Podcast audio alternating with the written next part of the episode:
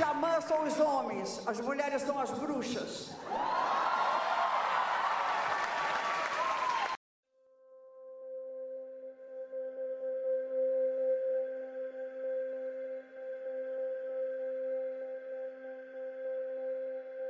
Num povoado distante, no sul da Inglaterra, na Idade Média, com no máximo 120 habitantes, existia uma mulher forte e solitária, vivia numa cabana distante no meio da floresta.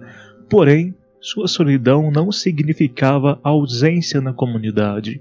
Era ela quem realizava os partos, oferecia ervas para curar os doentes, para todos ali, ela era a ligação entre as pessoas e a natureza e as divindades.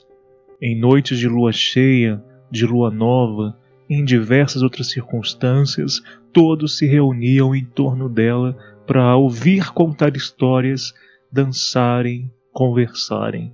As crianças gostavam muito da mulher e ela das crianças. No entanto, um dia, uma cavalaria, cavalaria armada do rei a capturou. A Inquisição havia chegado até aquele povo. E não apenas chegado, a Inquisição deixou um recado. A partir de agora, não permitiremos qualquer ato de bruxaria. E para lição de todos, esta bruxa será queimada na fogueira. Aquelas pessoas sequer sabiam o que, que era bruxaria, o que, que era uma bruxa. Mas mesmo assim, aquela mulher inocente foi morta num tronco sob o fogo, e ali sua vida se encerrou.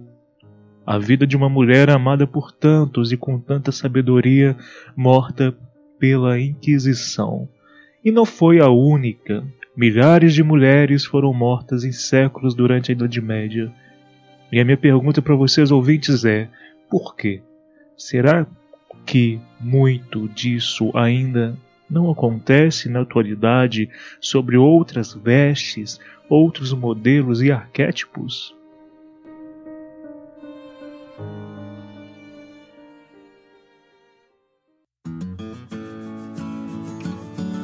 Olá, queridos e queridas ouvintes.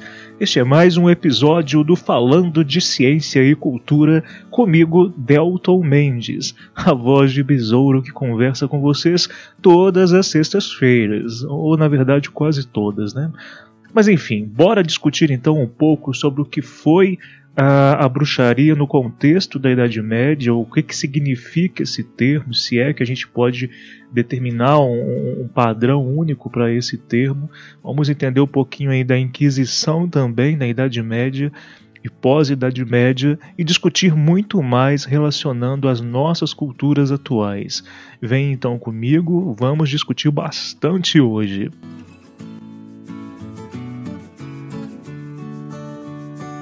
Pois é, meus amigos e amigas, chegamos ao episódio 64 e hoje vamos discutir sobre a bruxaria.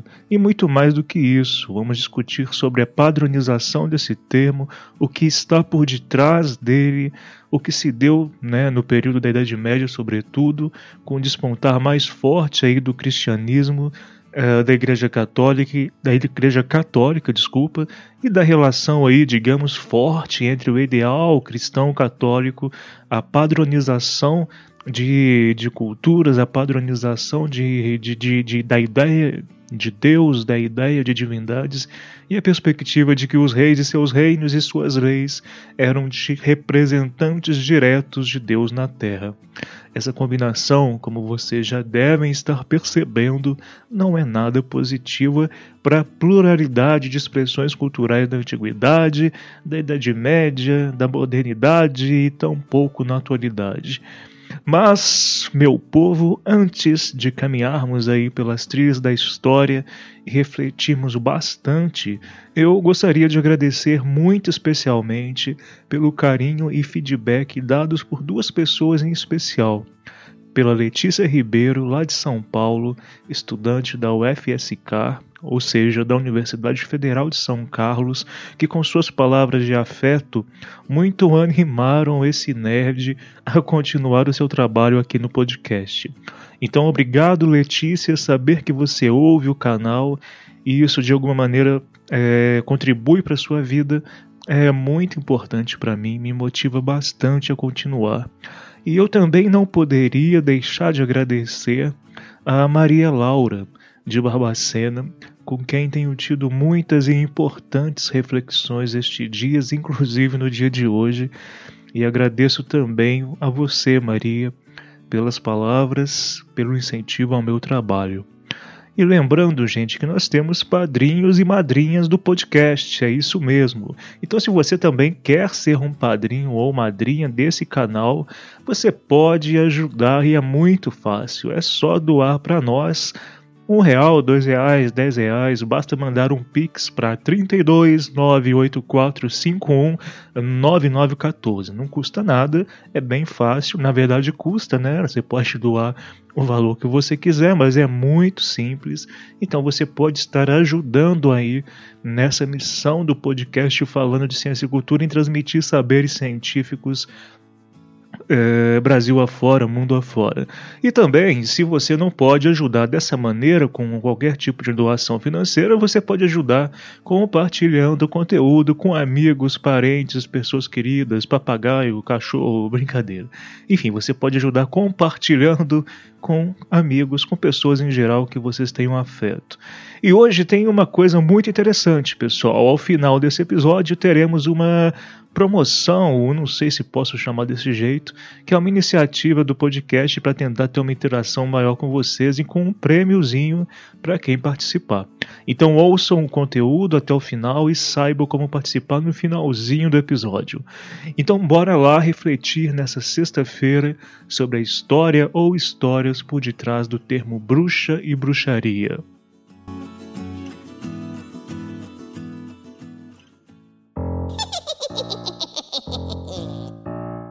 Bruxa malvada da cara enfesada, não gosta de criança, é mal-humorada. Corre da bruxa, da bruxa malvada. O seu feitiço é um perigo, terrível poção, que medo que dá.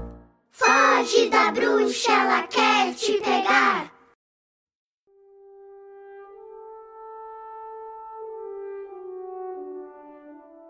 O tema de hoje é um tema complexo demais da conta. É, desde já eu até peço desculpas aí para historiadores se eu me equivocar em algum momento. Eu fiz muitos estudos para tentar chegar a esse episódio. É, espero que seja positivo para vocês que estão ouvindo e estou aberto a críticas e a contribuições. Mas já faz um tempão que eu queria falar sobre esse assunto, sobre a, o tema da bruxaria é, da caça às bruxas, não é verdade? Eu acredito que todos nós, desde a infância, crescemos vendo filmes, vendo televisão, é, e, e, esses ambientes padronizam e padronizaram a nossa ideia sobre o que é bruxaria e o que são bruxas. Notem que, na maioria das vezes, remetemos é, ao feminino, né, esse contexto da bruxaria. Imaginamos que bruxas são mulheres feias, velhas, maldosas na maioria das vezes, e com poderes sobrenaturais, inclusive voando em vassouras e etc., que precisam ser combatidos por religiosidades, inclusive. Em cidades do interior é sempre muito interessante destacar. Eu lembro de ouvir mães dizendo que crianças, se fossem mal educadas, poderiam ser pegas por bruxas num saco. Já vi até mesmo em minha cidade religiosos dizendo que benzendeiras são bruxas e que a prática da benzição não é cristã, que é uma prática que deve ser punida, pois é pecado. Bom, então eu resolvi começar esse episódio com aquela história para justamente começar dando os starts de reflexão em todos nós. E começar aqui a partir desse relato para que entendam um pouco, a partir de coisas que acontecem na atualidade, como é, termos mais padrão, como bruxaria, foi construído sócio-historicamente, culturalmente, de forma, na minha opinião, estratégica para ceifar expressões culturais de profunda ligação com a natureza, com as espiritualidades. É interessante aqui, é, pessoal, também destacar que a Inquisição ou Santa Inquisição e diversos processos aí ligados a isso é, que imperou na, Euro, na, Europa, sobretudo entre os séculos XII e meados ali do XVIII e XIX, foi um conjunto de instituições dentro do sistema jurídico da Igreja Católica Apostólica Romana, que obviamente era totalmente ligada ao Estado, que tinha objetivo de combater a heresia, a blasfêmia, a bruxaria e costumes que eram considerados nesses períodos desviantes. Então notem que a bruxaria era uma das práticas, né, entre muitas aspas, consideradas pela Santa Inquisição como uma heresia, como blasfêmia, como diversas outras coisas. E muitos, quando ouvem falar em Inquisição, já imaginam fogueiras nas quais os hereges e as bruxas eram queimados. Mas é claro que a Santa Inquisição é, os tribunais da Inquisição foi muito mais do que isso. Então é interessante a gente destacar esse aspecto. E ao discutirmos a bruxaria, eu acho que é importante a gente começar a entender algumas coisas. Discutindo bruxaria, entramos necessariamente numa discussão sobre estereótipos e arquétipos da bruxaria, sobretudo europeia. Quando eu digo sobretudo europeia, é porque esse termo, né, existe muita discussão aí sobre a origem do termo bruxaria. Nós podemos falar talvez muito mais de linhagens do que de um, um, uma origem apenas, mas em suma, no ponto de vista europeu, nesse contexto que eu disse para vocês, da Idade Média, sobretudo, a bruxaria se tratava de práticas ou um conjunto de práticas associadas diretamente a, a práticas espirituosas, é, práticas de ligação extrema com a natureza, é, que vão ter aí rituais, ritos que eram contraditórios ao que trazia a religião católica.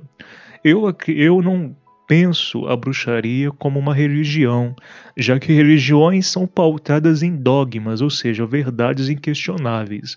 E quando nós vamos estudar as práticas que eram consideradas bruxarias na Idade Média pela Igreja Católica, não eram práticas com dogmas inquestionáveis. Inclusive, na verdade, a gente tem uma variedade enorme de práticas muito diferentes entre si e que eram consideradas bruxaria. Então, são várias tradições, sociedades ao longo da história humana, inclusive, que desenvolveram, mesmo que de forma micrológica, saberes e práticas que poderiam ser considerados, sob o olhar da Alta Idade Média e da Média Idade Média e da Inquisição, como bruxaria. Mas afinal de, de contas, né, a bruxaria é o quê? Primeiro que bruxaria não tem nada a ver com maldade, não tem nada a ver com, com, com, com, o estereótipo que nós temos ainda hoje, demoníaco inclusive.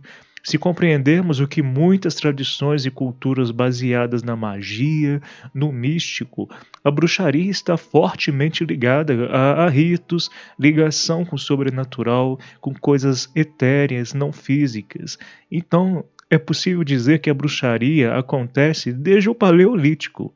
Neandertais, por exemplo, é, a arqueologia consegue, né, já conseguimos aí é, importantes estudos que apresentam dados de que os neandertais tinham certos rituais de relacionamento com a natureza e reflexão sobre a natureza e si mesmos. Então, seriam os neandertais também bruxos? Temos vestígios arqueológicos também dos últimos 5 mil anos que mostram a busca constante pelo sobrenatural. Então, e aqui eu quero destacar uma coisa, galera. Quando a gente fala sobrenatural, nós não estamos, eu não estou dizendo apenas de espíritos, alma, Deus, é, céu, não é isso apenas.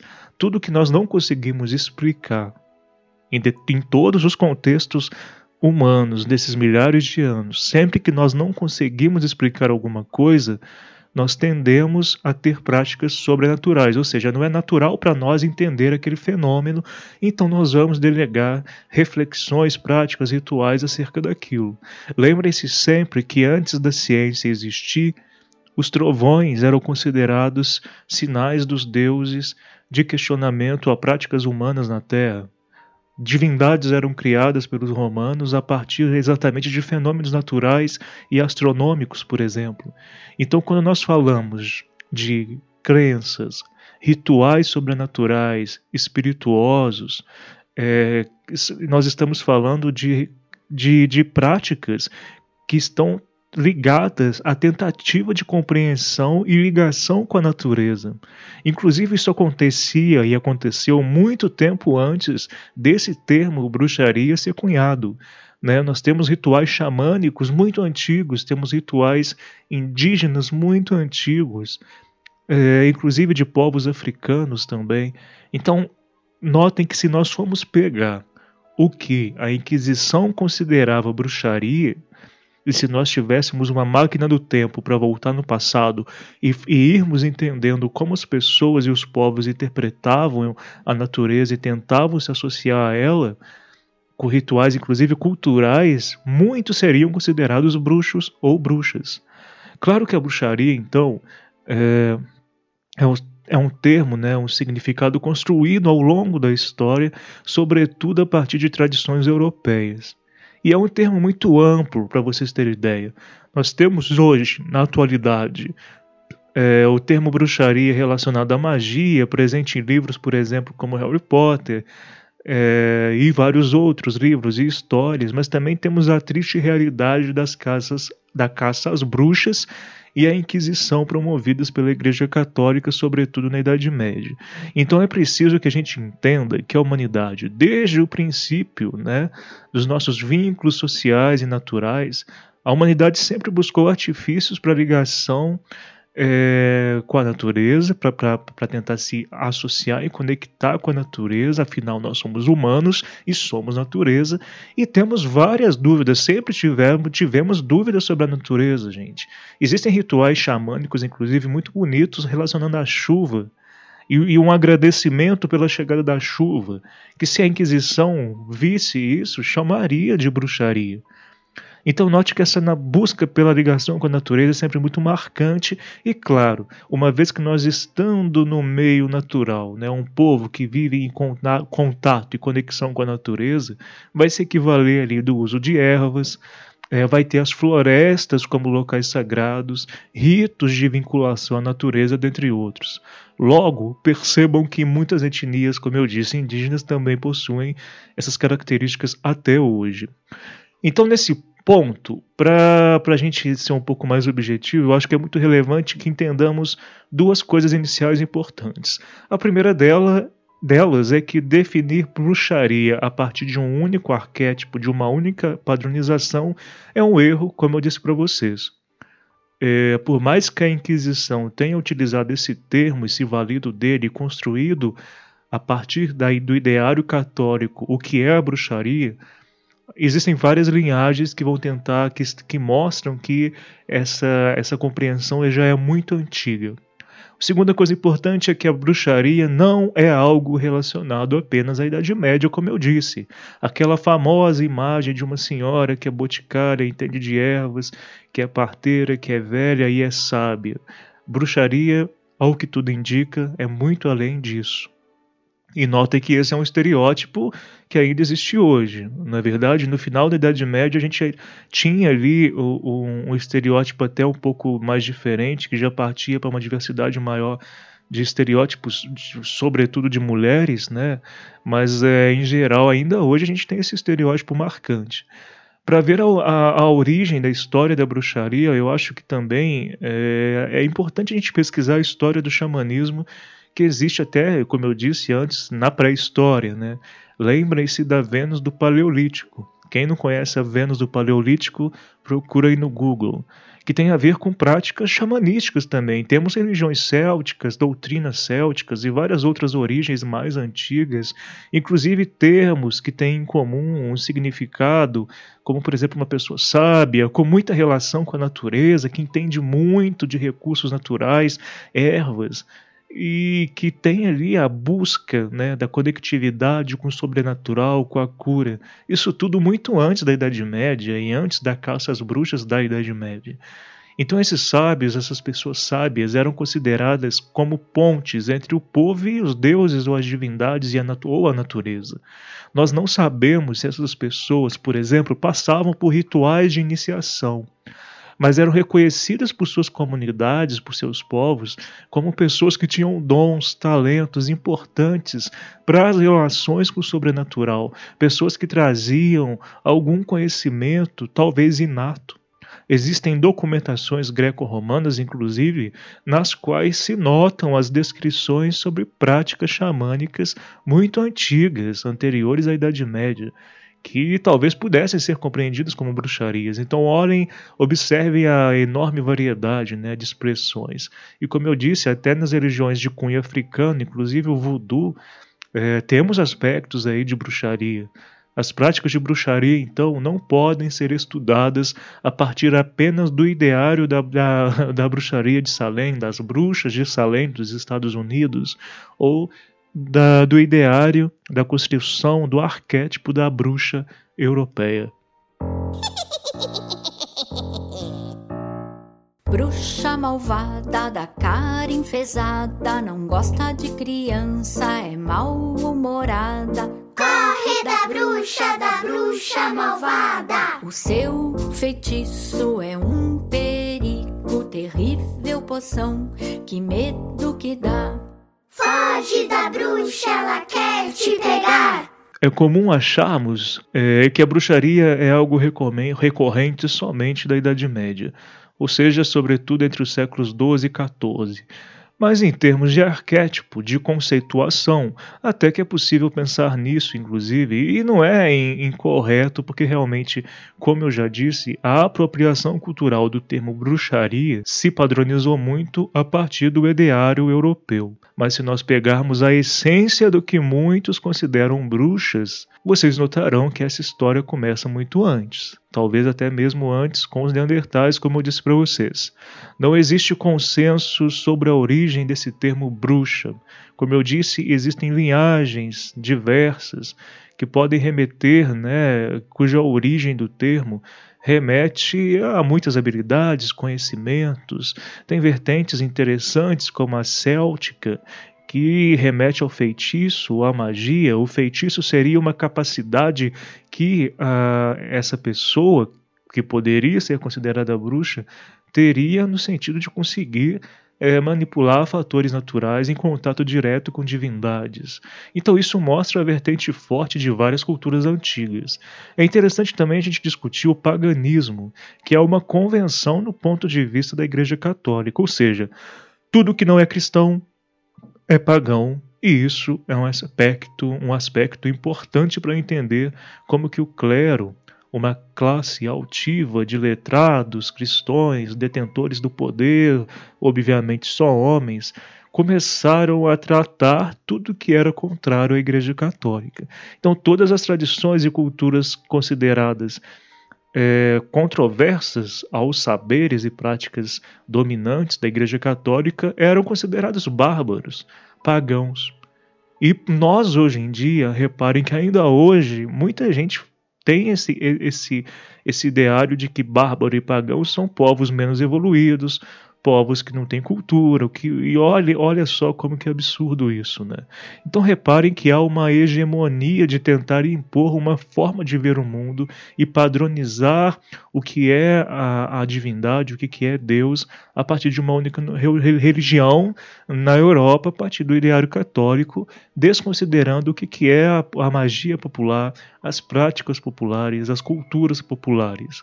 Vale lembrar, gente, uma coisa muito interessante que já no final da Idade Média começaram a existir os alquimistas, que geralmente eram homens brancos e ricos. Por que, que esses homens alquimistas que buscavam a origem da vida, que buscavam o elixir da vida, a pedra filosofal, por que, que esses caras não eram considerados bruxos pela Inquisição?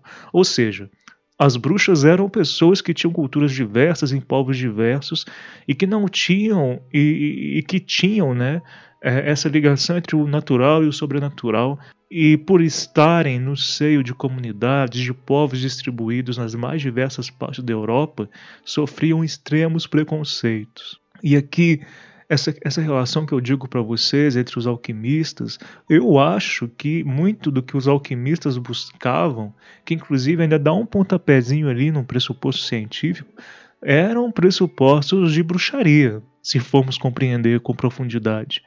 Então é interessante a gente reparar isso. E, e quando eu fiz esse estudo comparativo para poder gravar esse programa para vocês, eu acessei muitas informações e muitas coisas controversas. Então é importante destacar que existem muitos estudos e muitos estudos é, não batem um com o outro, né? Ou seja, há debate e debate é sempre interessante. Então, desde já, saibam que este é um programa de podcast de inserção de vocês no debate. Quem interessar, vale a pena procurar estudar mais depois sobre o assunto. De forma simples, o que eu notei é que a bruxaria é um termo criado e que tem origens em diversas línguas, linhagens, mas práticas similares, como eu disse, com outras nomenclaturas, como as xamânicas de, e de culturas africanas antigas, indígenas e aborígenes da América até de milênios atrás também poderiam ser consideradas bruxarias, mas não assumem esse nome. Então aqui há mais duas coisinhas que eu considero relevantes para a gente considerar.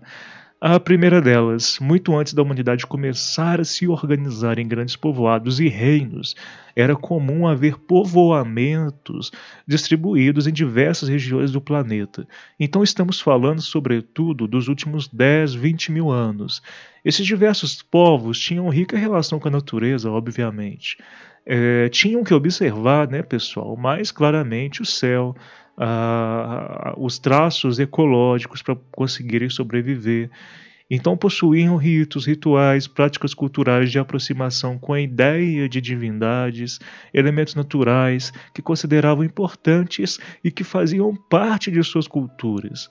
Então aqui eu acredito, esta é a base de, do que, em tempos depois viriam a denominar como bruxaria, ou seja, práticas místicas pautadas em saberes da busca pelo contato com a natureza, inclusive para a cura, a celebração de divindades, organização social, dentre outras.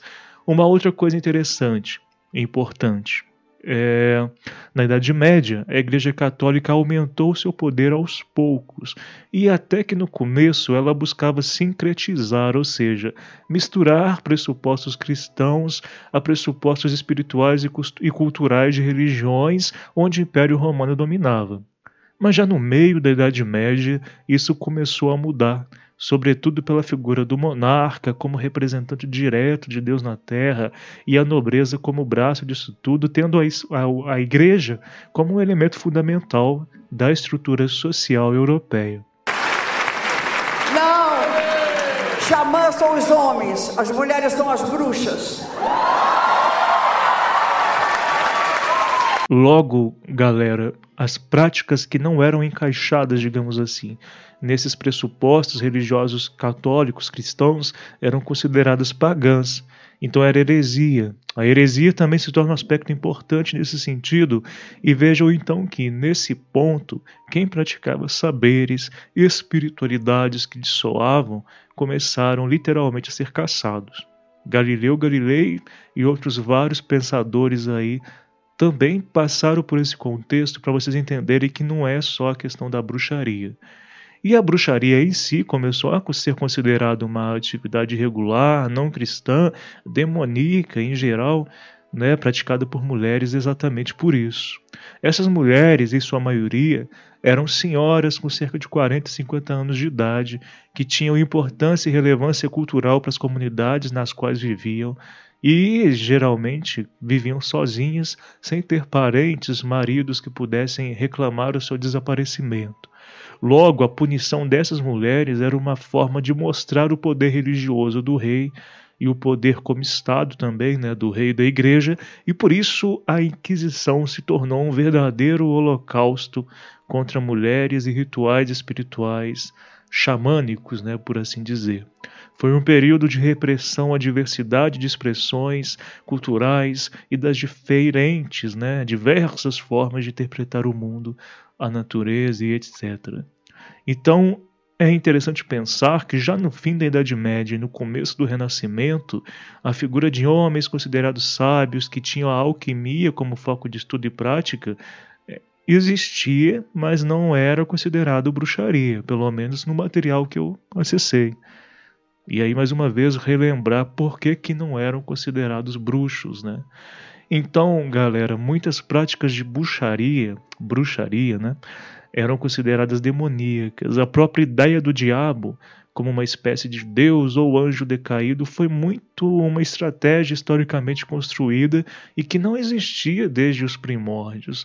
Para vocês terem ideia, por volta de 1200, né, o ano de 1200, 1200 e alguma coisa, tivemos os cátaros, que eram cristãos, mas que tinham uma visão diferente do cristianismo. Como que era possível, né, Deus ser onipotente, onisciente e bondoso ao mesmo tempo? Se Deus é bom, como ele pode permitir tanto sofrimento e coisas ruins ocorrerem no mundo? Não tinha como ter um Deus com os dois legados, né, ser bom de um lado, mas que permita tanta maldade do outro. Então a figura do diabo começou a crescer nesse sentido, claro que um pouco antes disso, no Antigo Testamento a gente já tem bastante isso, e essa batalha entre quem segue a Deus e quem segue o diabo começou a se fortalecer muito na Idade Média. E é óbvio que os cátaros também foram considerados hereges dentro da Inquisição. Obviamente, então, isso se reverberou aos poucos e, obviamente, as bruxas, que passaram a ser compreendidas como manipuladas ou servas do diabo. Todo mundo que se relacionava com a natureza e buscava se identificar e buscar conexões com a natureza de forma não cristã tinha algum traço diabólico. Na verdade, então, tratava-se de uma questão de poder, se a gente pensar profundamente.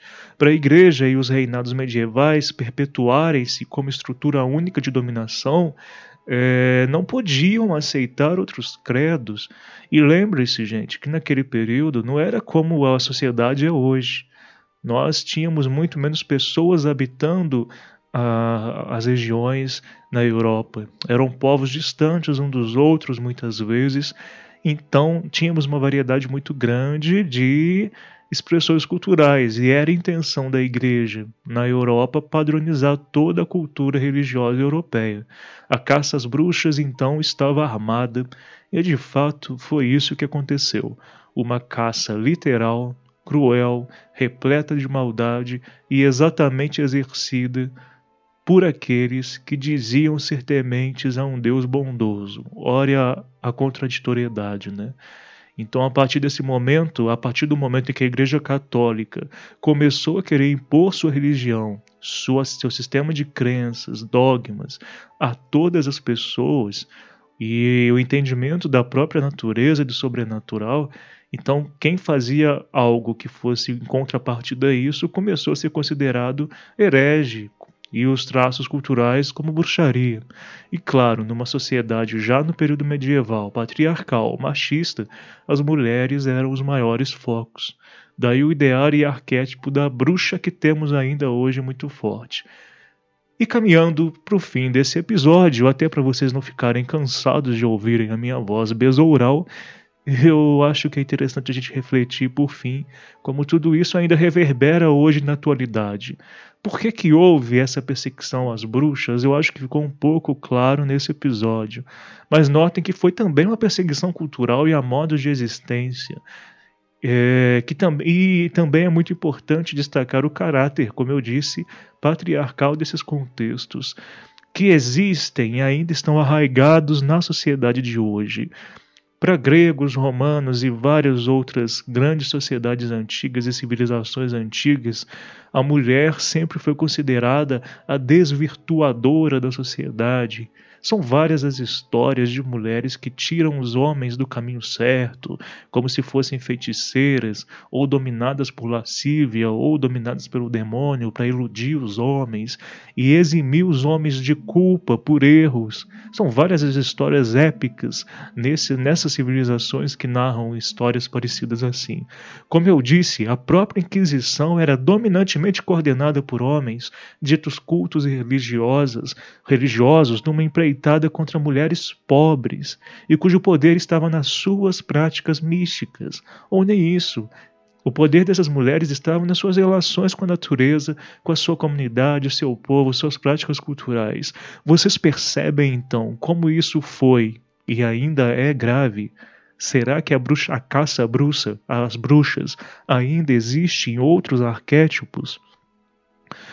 É, então eu acho que tudo isso é de uma importância muito grande para nós discutirmos e por isso eu resolvi trazer essa discussão nesse episódio. Notem que ainda hoje nós temos benzedeiras no meio urbano, pessoas que têm alternativas diferentes de compreensão né, da cura, da natureza, e a maioria das religiões não aceitam essas práticas. Temos muitos preconceitos gerados dentro do mundo das religiões. As curandeiras, as parteiras eram tidas como hereges e ainda são em muitos lugares.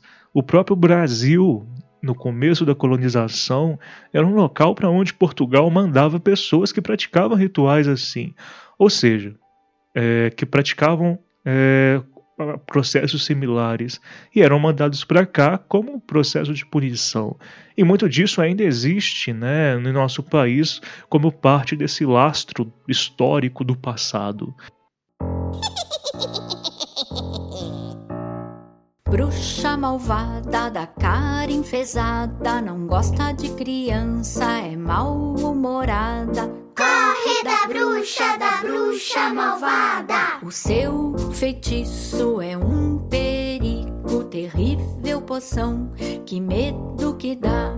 Foge da bruxa, ela quer te pegar.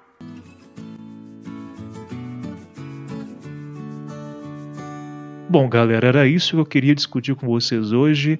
Óbvio, é algo muito superficial ainda, mas o podcast ficaria muito grande se eu me aprofundasse em muitas coisas. Eu até pensei em trabalhar algumas coisas de análise do discurso, mas aí ficaria muito delongado e diante quanti da quantidade né, de estudos necessários seria bem complicado. Mas é relevante que notemos sempre como o passado ainda está presente no agora e no futuro que estudar o passado é uma forma de nós nos precavermos para que as coisas similares não aconteçam no agora e no futuro. Que esses processos horrorosos que nós humanos praticamos contra outros humanos no passado, eles ainda reverberam sobre outras roupagens na atualidade.